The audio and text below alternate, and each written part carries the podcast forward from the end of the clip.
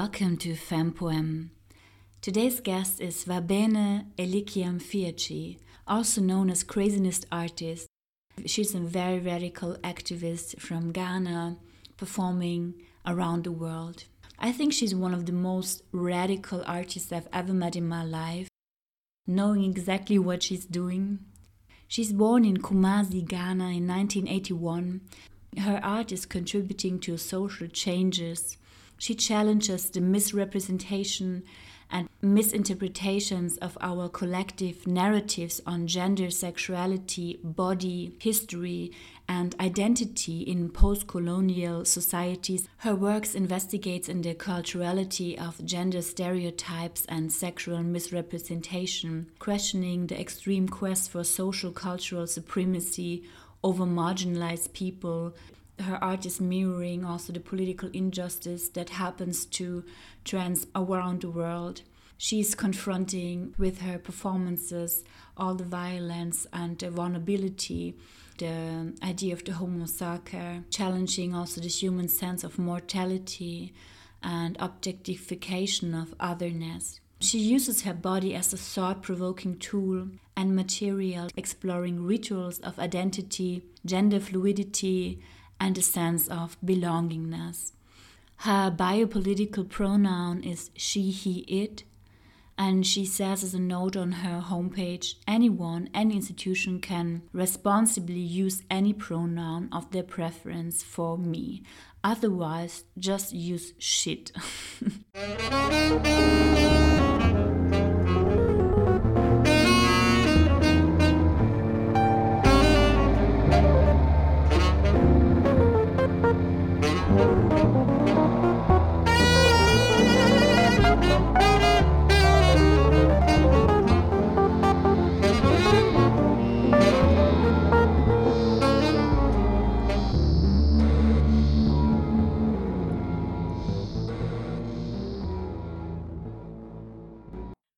May you introduce yourself?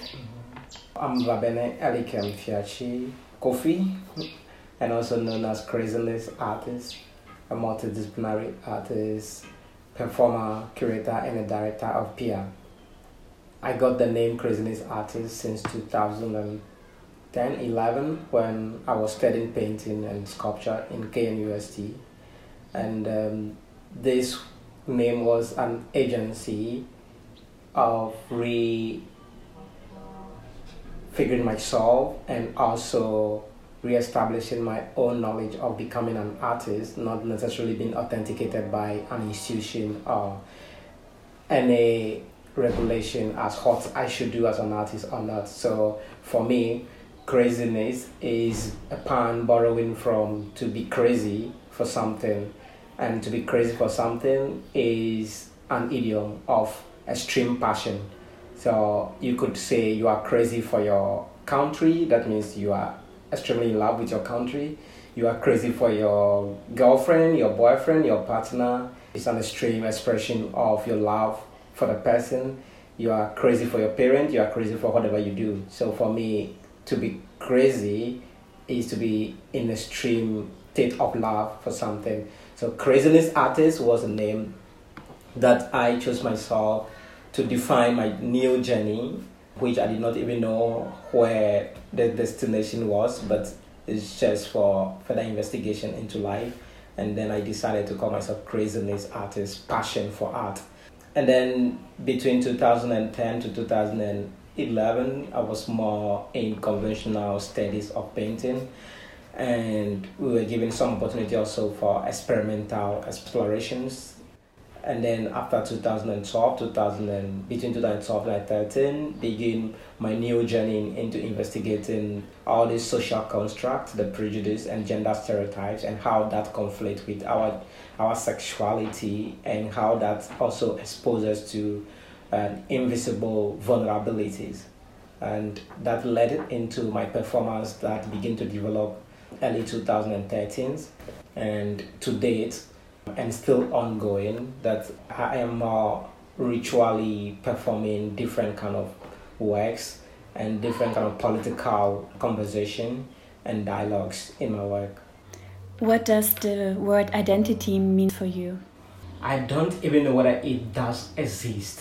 If it does exist, it's just about how any individual would love to define him, her, or themselves, whether as racial identity, cultural identity, gender, sexual, whatever form of identity, it, it has to resonate with individual feelings and expression. Yeah, but as I mentioned earlier, that for me, I don't know what it exists, is because of my colonial identity. That severally we have been trying to establish that something is not African and something is African. And since ever since these conversations, I try to debunk the existence of identity in terms of this because I think that what is African identity or African culture have been several decades or centuries or years, several decades being already dissolved in other colonial narratives and colonial existence. So it's something I still battle with, even in my practice. What does it mean to be an African? So identity would always differ on the con- in context of what we are looking for and what kind of identity we are talking about here. And the same thing resonates in my gender identity that I am an avatar. And being an avatar also means that I don't have a peculiar or a specific identity. I could take any form at any time and any mood at any time. So I'm just an avatar, uh, neither male nor female, just extremely fluid and be able to change form and change state. So you're working with multiplicity. I don't know whether multiplicity is the best language for me, but I'm working with infinity. Yeah, infinity of layers. I just think that is it. Can you talk about your political activism? It has to do with all forms of justice and just the sense of respect and equal right to any human being, regardless of your religion, your class, your gender, your race, and whatever it is what I think must be seen is to be the first thing we should see is to see human, and that's big. That was the necessity to my earlier performances. Like I mentioned earlier, I studied painting, and it was that agency that transformed my practice into interactive works, into intervention wise, into performance wise. So that is my activism, and such is to address the human um, emergencies. Um, maybe living beyond, um, living, um, uh, living before my time, or yeah, I'm living. I think I'm living. Uh, I think I'm just so futuristic somehow imagining what are the possibilities in the next 20 years, in the next 30 years, in the next 40 years. How can we address those things before they happen? How can we arrest the situation before it presents itself? Because we we keep failing to see where we are going to by the decisions we are making today. So that is the agencies I'm dealing with, and that is the activism, how to resolve all the gender conflicts in my country. I think also my work is basically meant for my own geographical location. So, how do we resolve all this sexual violence, especially trans identity, um, homophobic, and all these things? How do we arrest the situation before it escalates? Also, for me, is to ask myself again, like, what has been before now and how have our situation been like and if i come back again to the trans conversation they were existing in almost every normal human community from the beginning of making. So why now is becoming a subject of violence? Why now things are just cannot be tolerated cannot be accepted cannot be dealt with? And then I begin to investigate my own culture to understand that these people were living freely without any harm in the past or just in a few years ago. And then because of religious infiltrations, like Western religious infiltrations, and those ideologies, now it begins to give them different narratives and different representations and begin to redefine them beyond what they were and what they would have been. So, how do we deal with all these things? And that is why it becomes important for me to use performance also as a potent language to dismantle all these misrepresentations and prejudices or stereotypes.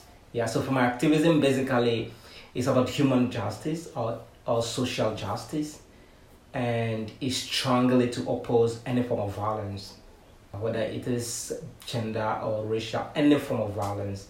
And also because I'm so much touched by regularly hearing of lynch, lynching or mob justice in the continent or on the continent. Yeah. So yeah, for me this is it. And that also led to my own pronoun because it's also an activism where I refer to myself as shit. Um, re- rejecting all the Western imposed um, pronouns on me as he, she, or even it. So for me, he, she, it is Euro American shit because it has never existed in my own culture, my own dialect. Yeah, so this is why I can again say how we have already been erased, even when we are fighting for what is African. I don't know where we are going to find it, and what it means to be black. I don't know where we are going to find it, and what it means to be a Ghanaian. I don't know where we are going to find it. Yeah, because what we embrace now and what we are being being nurtured to be is so much with a lot of layers. Yeah, so we don't have she, we don't have he, we don't have it. Pronoun, singular pronoun represent all the pronouns. So if it is a goat, it's a. If it is a boy, it's a. If it's a girl, it's a. And this a is just everything. So we don't need to define whether is a girl or is a boy because in conversation you should know who I'm referring to as a. So what's the point of telling you is a girl I'm referring to? Yeah, so I I'm also borrowing all these things and then recreating my own dialogue and pronoun which I call the shit because it does not really exist. So but at the same time if anyone call me of any of these pronoun I am not I'm never offended because they are also dealing with my dead body, which has not been buried. So it still lives, to them it still lives, it's still alive. And this is the the earlier colonial body that I'm dealing with. Yeah. Which was a binary Yeah, body. which was a binary body and not just binary, but very constructive representation of who I should be this construction that I, I seek to dismantle and then just live as human is more important to me.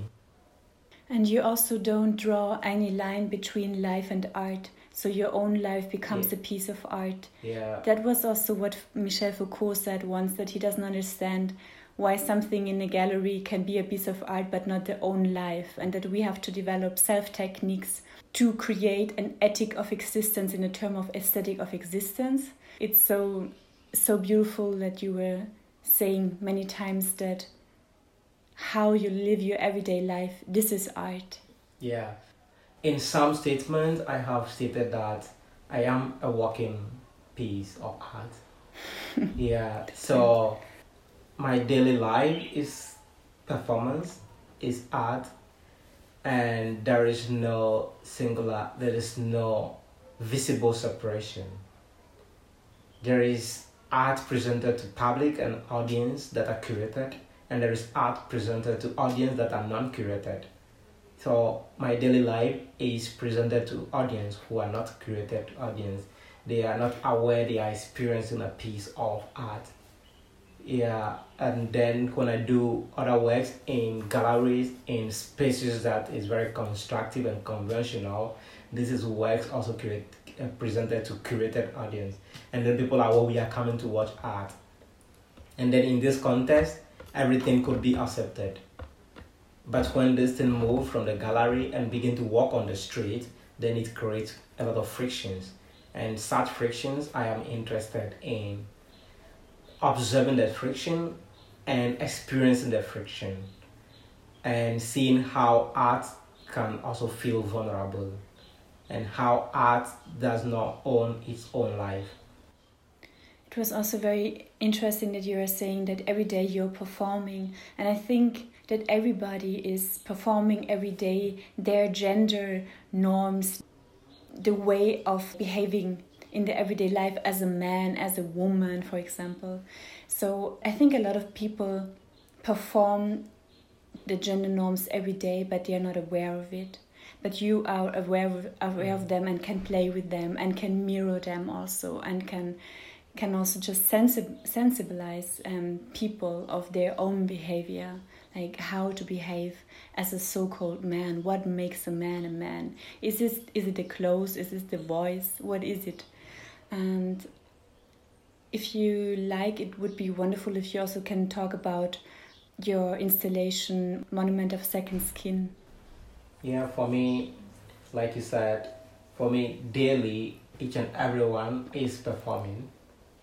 Each and everyone is an art piece that is not defined, that is not curated, that is not organized, that is not mm. exhibited and I think we live like in a in a certain form of social zoo without being aware of it because the repetition all these things are repeating itself and then they become like normalized and then we don't we no longer pay attention to it and that is why when the otherness presents itself in a new space it becomes like a new spectacle. So um, yeah so this is this is the point. So for me borrowing from all these things makes me understand that it does not even matter if you are non-binary but even if you are just a cis person or you are just a binary you subscribe to the binary structures you are still performing all this role. You still have to perform being a male in the house a husband in the home a wife in the home, you have to perform all these things. If you are given the deliberation, if you are given all the freedom that can could erase the nurturing and the social codes that we are enveloped with, you could have been living so much different from now. Yes. You yeah, you could have been diff- living so much different from now but these social codes that are so much embedded in our system and controlling how we even behave is because we don't know it. It's because we are not aware how they were produced and they are being constantly reproduced and how we have internalized all these things and live up to it. So this is why when you live also in a very heteronormative relationship, even whether you are um, um, heterosexual or not, but you live in this normative culture, you realize that you reproduce this system and because the codings are there and they just need to be dialed and then we keep dialing them without knowing. So um, borrowing this system is the same reason for um, establishing the rituals of becoming and prior to the rituals of becoming must be the second skin. And that's the mono- monument of second skin. And that is to explore um, our own first skin and then be able to ask question what does it mean to own the first skin? And what does it mean to to gain the power in a second skin? What what is the power relation between your first skin and your second skin? Which of them makes you more vulnerable more fragile which of them makes you more accepted which of them changes your identity which of them leaves you um, uh, untouchable you know? So for me this is these costumes are my second skins that I could perform all these rituals and walk into this costume, and then there is a transition, there is a transformation, there is a new life, there is a rebirth, just in a second skin. So, with the second skin, you could become vulnerable and you could also become accepted, depending on the context and the and, and the location and the people in which you found yourself. Mm. So, um, and that is why my rituals are more based on the social um, evocations and productions than any biological and chemical transformation. Yeah. So the Monument of Second Skin is one of the most important installation for me in the performance rituals of becoming. Yeah, because even performing this ritual and becoming is an internal becoming is an internal belongingness, is an internal sense of association and sense of identity, and it's an internal sense of uh, classification. And then people are not able to relate. People are not able to because if you go naked with your um, with your penis and without boobs and you I and you identify yourself as a woman, it's like a taboo. Is is like um, a miracle. I don't know. It's like something to people. Like people cannot comprehend. People cannot because they cannot deal with your internalized identity. They cannot deal, deal with what your psychological sense of becoming is. Because we, before the social body, we have already become in our mind. We have already become in our in our psychological state of being. So we just need to affirm that by the social representations. And that is why, if you even feel like a woman, being a biological female, you live up to it, you dress up to it, you do the makeups up to it. That does not mean that you don't feel like a woman. But this is to be performed for others to accept you as such. So it's not even an acceptance for only ourselves. We have accepted it, and then we need others to accept it we need confirmation, we need affirmation, we need an establishment. And this we need to establish. And that is a ritual of the becoming. So if I perform all these internal rituals and exhibit them in a very social ritual, and then there is a change, and then there is something that can there's some there's a testimony, there is an evidence, and this is what I'm dealing with also in the monument of second skin and between that and the rituals of becoming and all the the clothes that you have in your ritual of becoming they are all let's say female clothes yeah so it's also kind of like a also a reflection of that femininity is uh, cultural defined yeah. based on society's uh, understanding of gender mm -hmm. and so it's um, so you are performing what is this uh, normative role mm -hmm. of being a woman. Mm -hmm.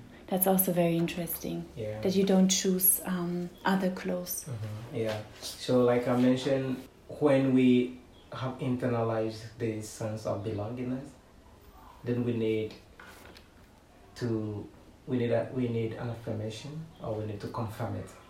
Yes. We need a testimony. We need an evidence and that is how come these rituals are repeated regularly in everyone's life um, even if you are a born born sex female you would perform this once you have recognized yourself as female you don't go to the market just buy any costume but you are very concerned about the kind of costume you buy that represents you that that actually present what you feel and how you feel.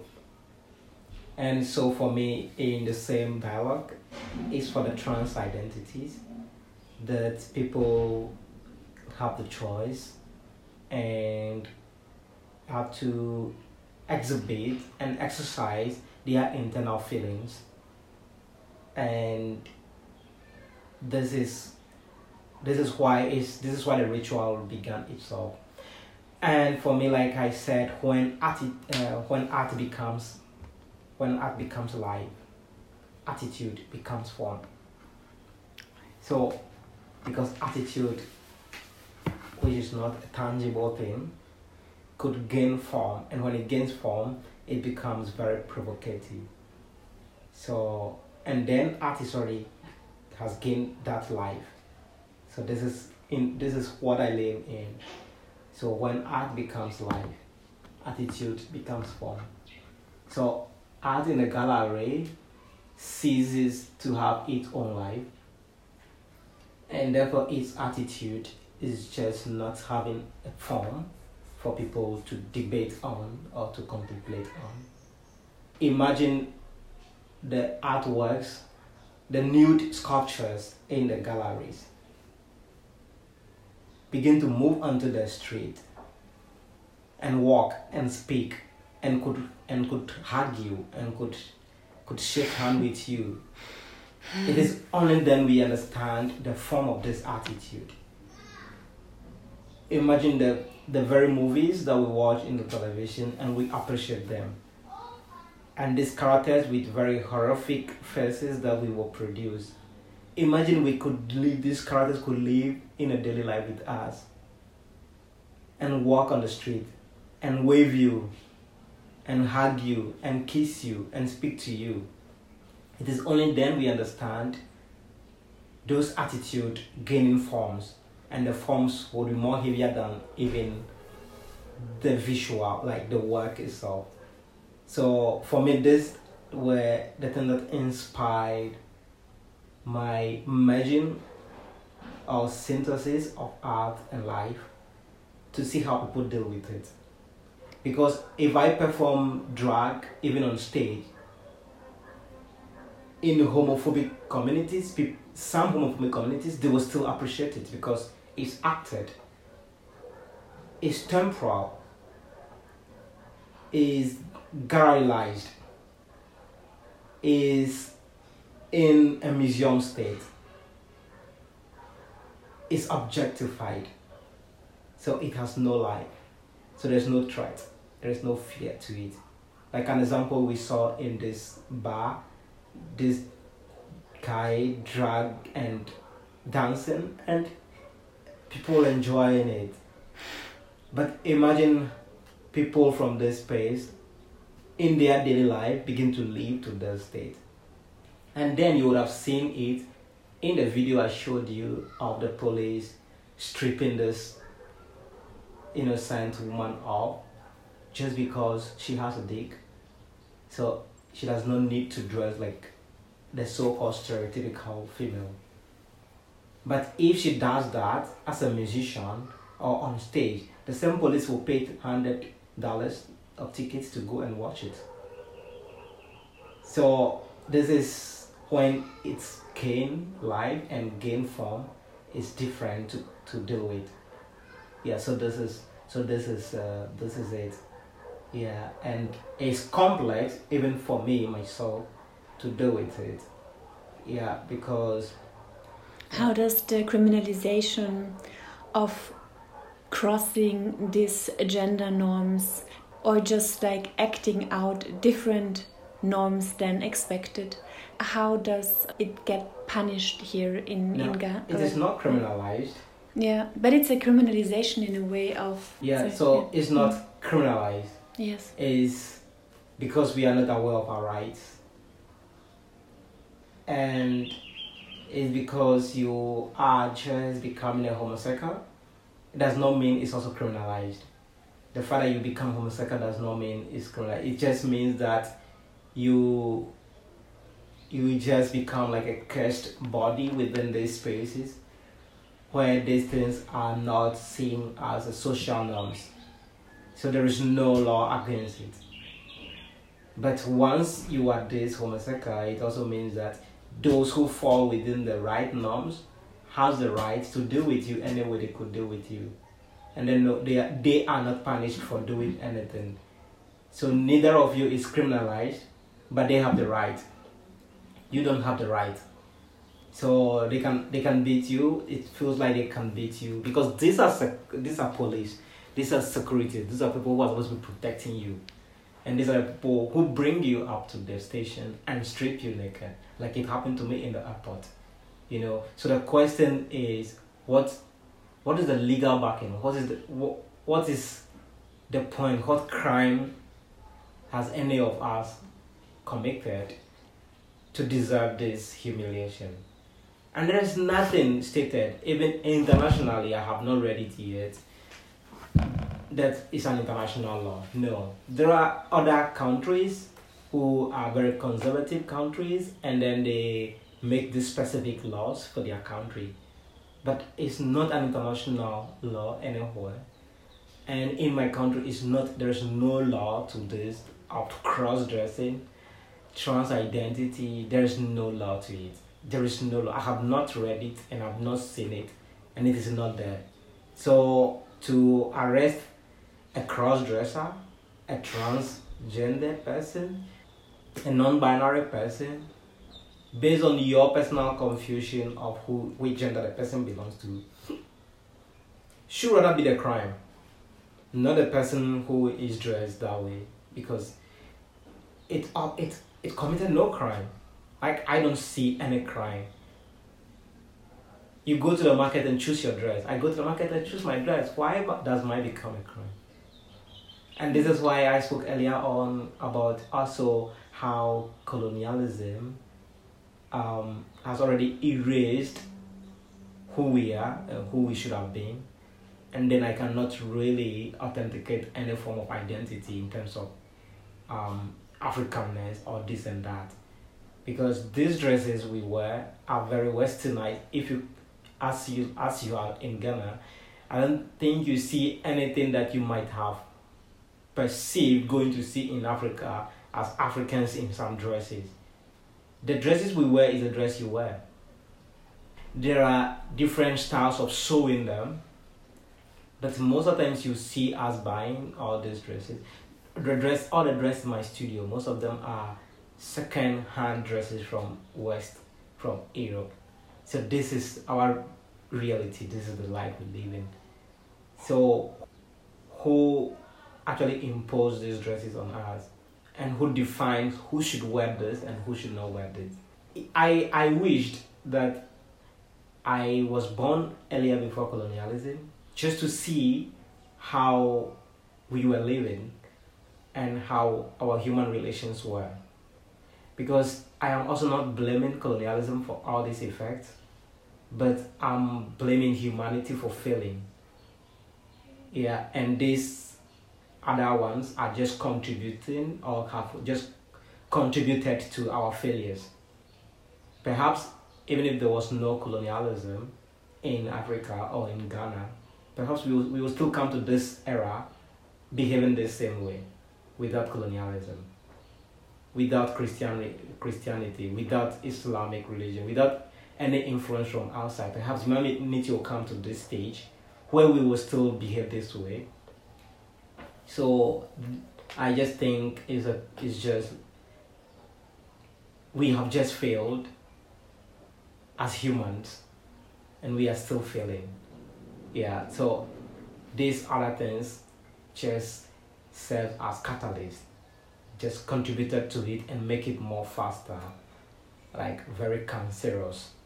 Yeah part of your art and also your political activism is also your project of filming during your travels mm. and what's happening on the borders and especially in the airports.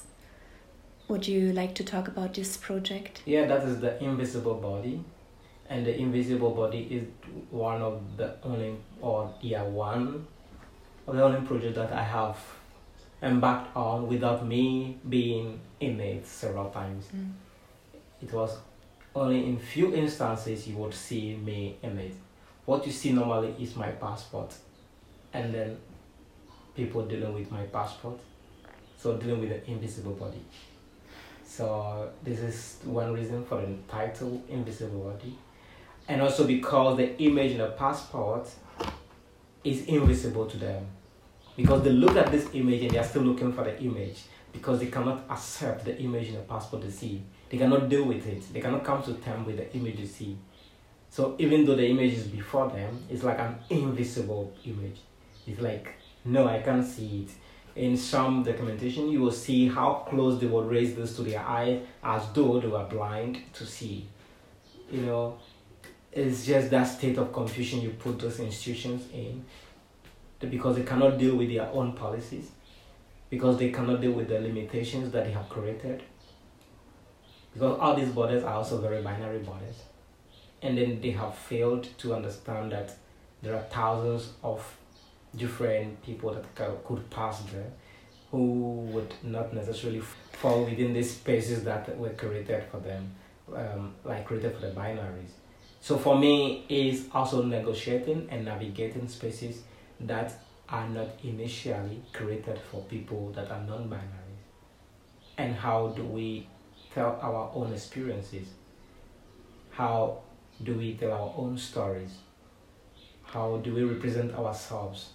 What is also interesting is which parts of the landscape of the skin is important to them because according to the biometrical things that are required it's mm -hmm. the it's the fingerprint it's yeah. the fingerprint mm -hmm. and it's the the symmetry of the face and you didn't do anything to your face but they want you to strip down mm -hmm. all of your clothes yeah. just to see your genitals yeah there, there's a faciality of society so we are living in a, in a society where it's all about the face but in this term people cannot accept the face alone cannot accept the fingerprint alone cannot accept the iris scan.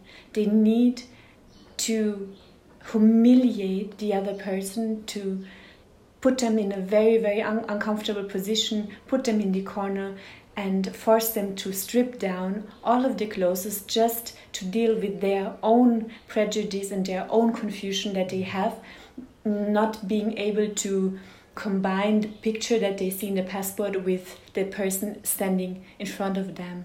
Yeah, yeah, yeah, I agree to that, and I also think for me, they themselves are very perverse, and is a certain for for me it's also like a very pervasive curiosity or something. Or, per, or yeah curious perversion. I don't know how to tell to i don't know to use for them but this is what i i see because it's like it auto satisfies certain pleasure for them while they do these things. And that is why sometimes i also say most homophobics are are homosexuals themselves but they is that they cannot deal with that they cannot accept it within. So they are not really fighting the people they are fighting themselves from in and then they put their violence on the others. Because they can't one trust themselves so they can't deal with it. They can't they just can't deal with it.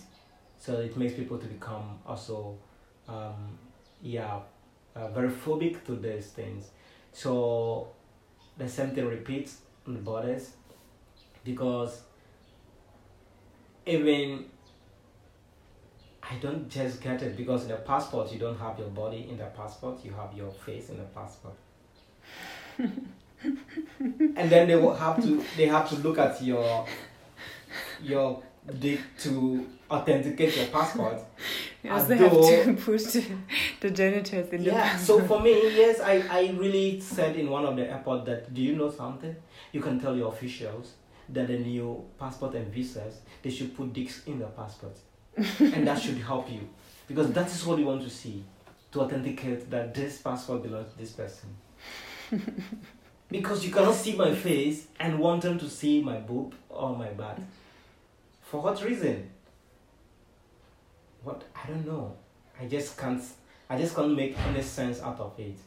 But it's also not a very easy journey um, because your life become like for me my practice has made everything of me vulnerable yeah i could travel and never come back one day yeah because who knows where things will get to us or yeah because i'm just surviving as i survive i'm just surviving it at the moment yeah so the yeah sometimes not until you become a victim you don't know how vulnerable the extreme vulnerable you are. So. And decriminalization yeah.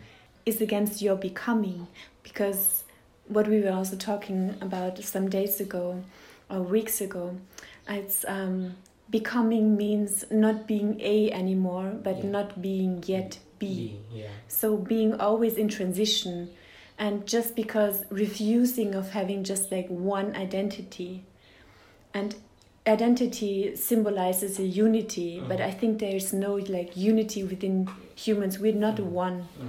i think even like in everybody they are living at least five or ten different characters and i think they are living like thousands of sexes within within the body within everybody and it's just a lie to construct this myth called self and say okay you have to have just one identity and if you self multiply or if you have more than one identity then you are in trouble I see that in very different areas of your life. If you're doing a lot of things, nobody believes you because you you um you don't have just like one social role because you change all the time or you change change roles and so many people don't want to see that. They just want to have like one identity one sex one gender like binary.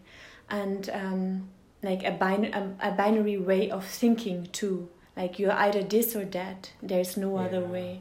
Well, And- yeah. and this is so interesting how this kind of like becomes a crime or even so many people struggle with it when they they have like or they know and they show also that they are more than just like one social identity Yeah, yeah, that's the point. It's like it's boxing, so everything must be in the box. So this is a box for the cat, and this is the box for the puppies.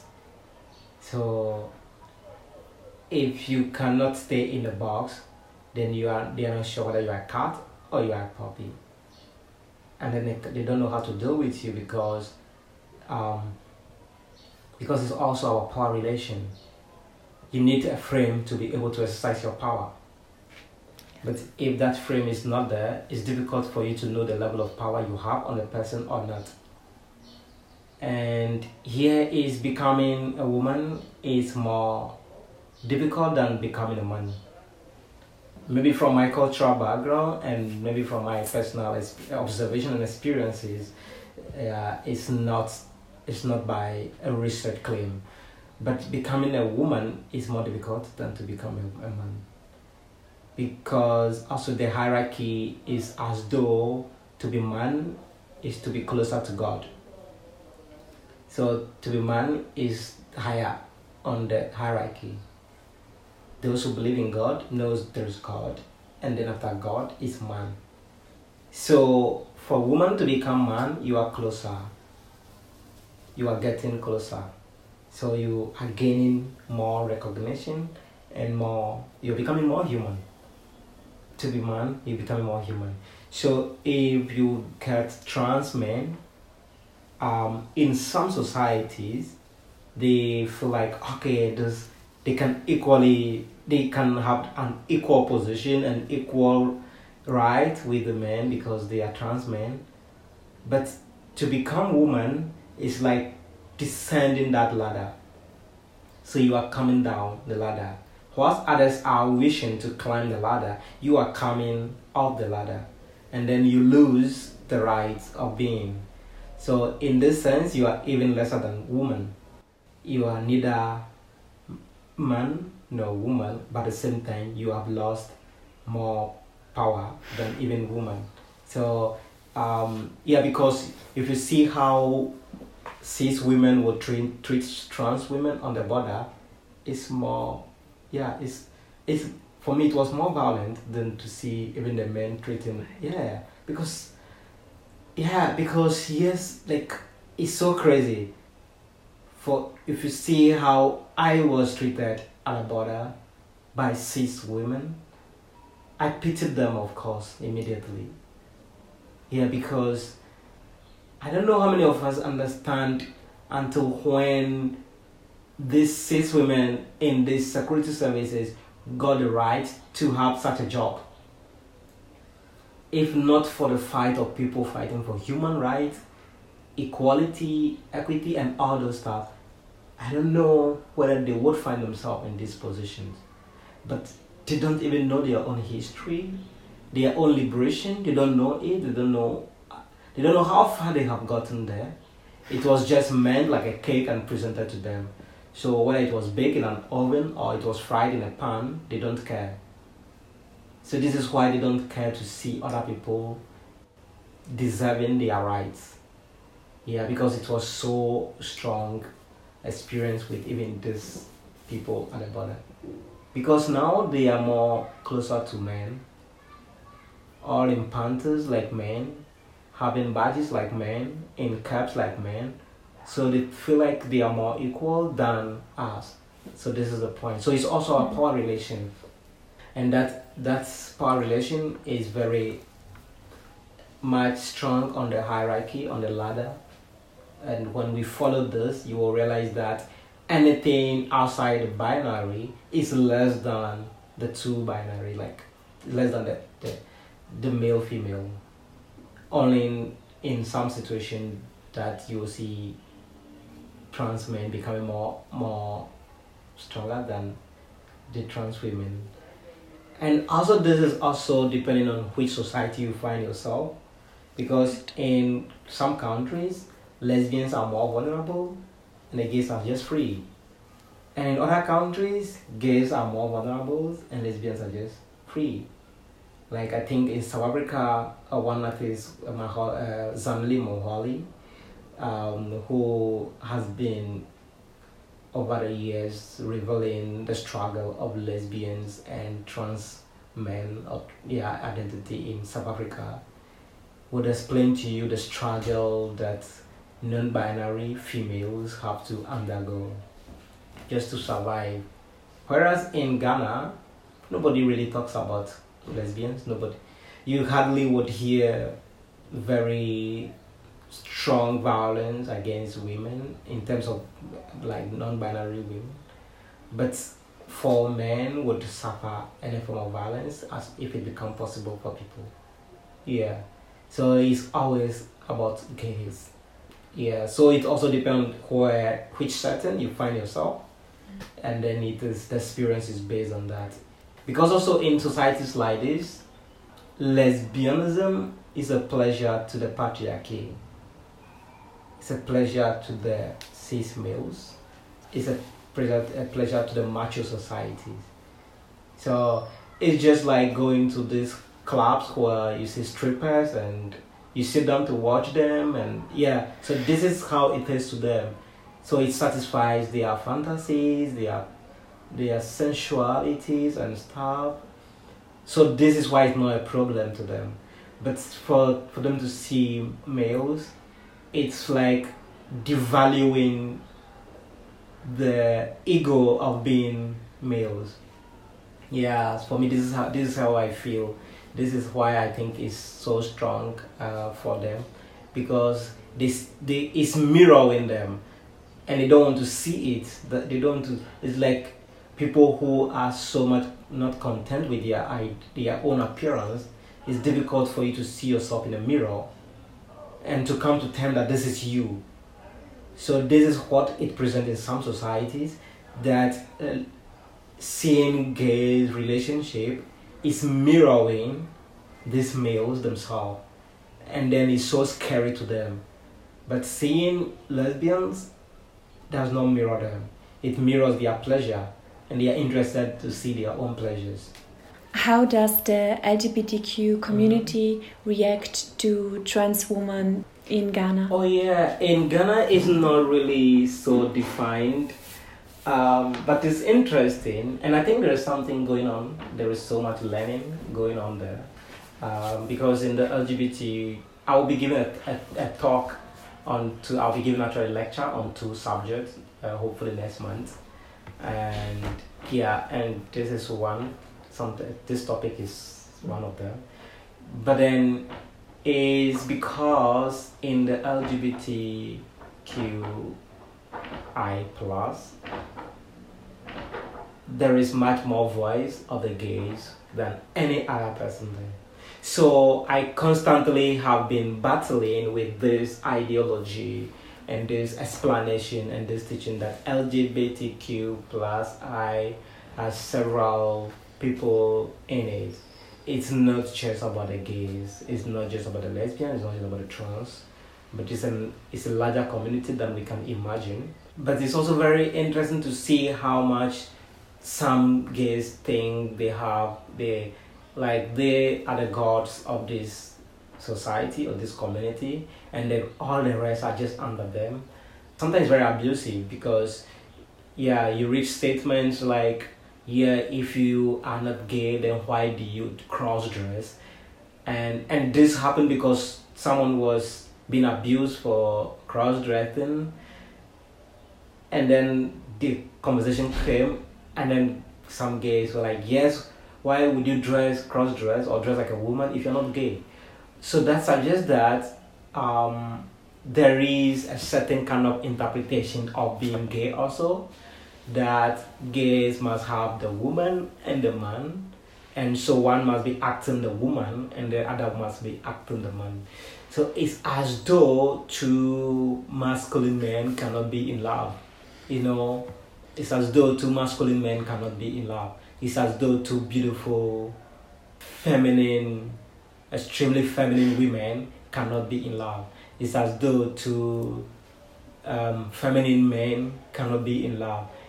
For me, this is what I seek to understand and I seek to, to see happening in, in the future where we can understand that there are a lot of mappings in this.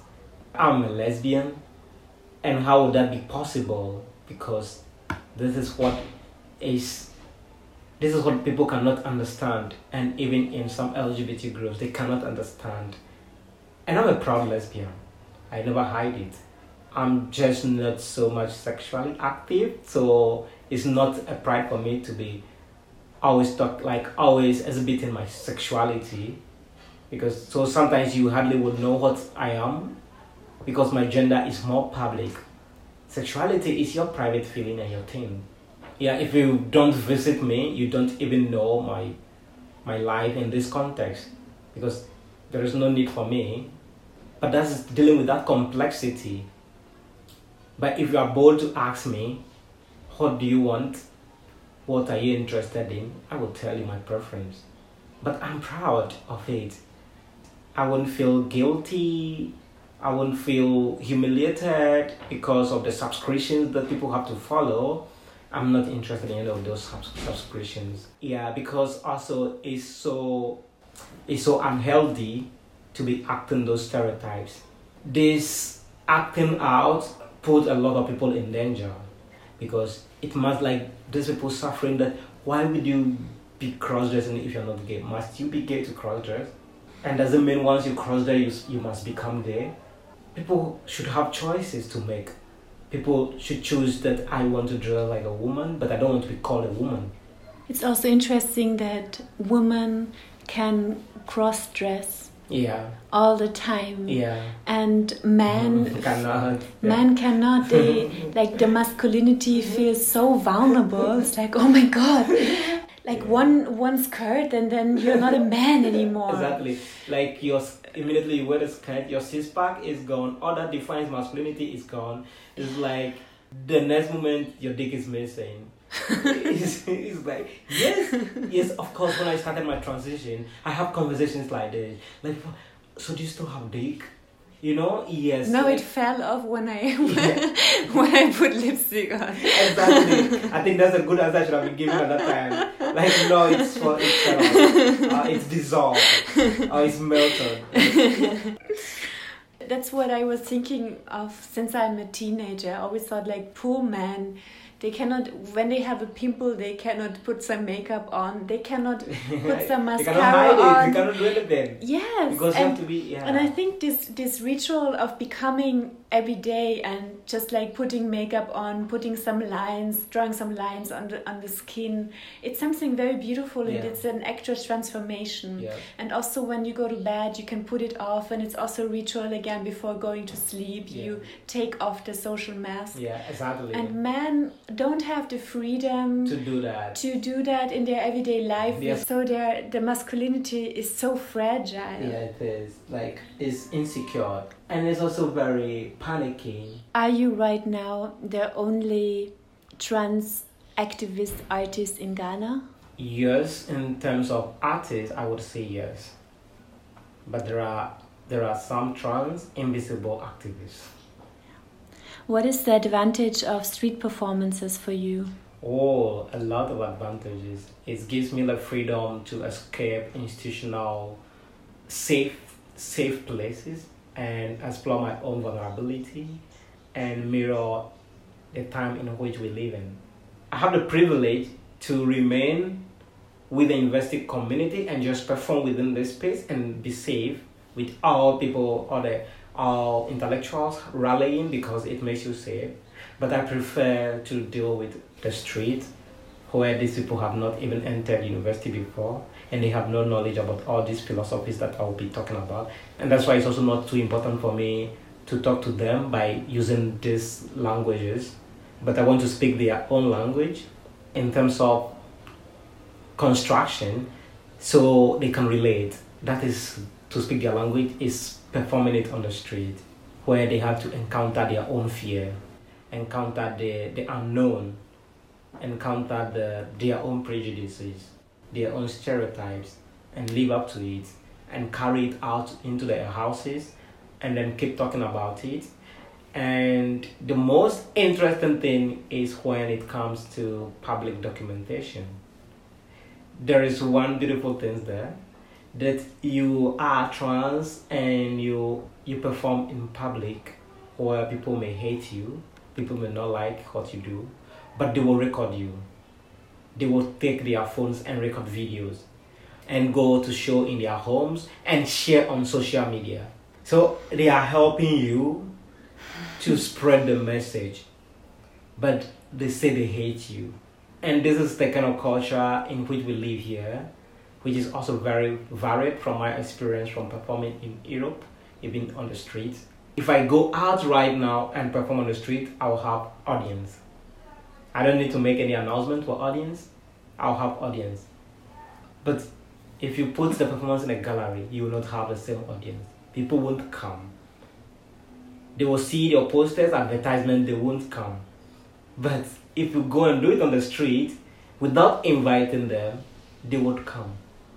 So there's a difference. They will come because you are not aware they are coming because of the performance. They are passing by. So they don't feel like they have been invited. But for them to walk into your space, they won't come because that you have invited them. So on the street performances, I think it's like speaking their own public languages and mirroring their own relationship to things and like if right now they are even killing somebody on the street now if in three minutes the whole place is going to be choked with human beings with cameras with phones with everything and watching the person die even if i can't knock you down the street right now people will come around the ambulance may not even have the chance to reach you in time because people are going to block them the whole place you know this system is there. So when you perform in public here, these are the experiences you're going to have. This is when you understand ephemerality of performance art because this is it can lack documentation, it can lose documentation. The documentation is just by the audience. You may only begin to see pictures online and say, ah, those are, but you can lack very proper like gallery documentation. So that actually reveals the ephemerality of performance art because this is their daily life. So it's not so distinguished, it's not so separated. So for me, this is why I used a lot of public performances. I think I feel more excited and fulfilled when I do public performance than when I perform in a gallery. In the gallery, when I perform, I feel like it's just for some group of human beings who can afford to come, who understand these intellectual languages.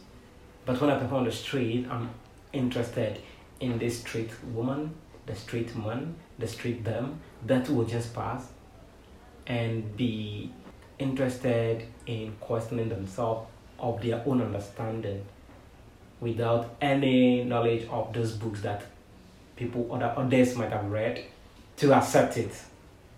Yeah so so this is what it means to me in uh, public performances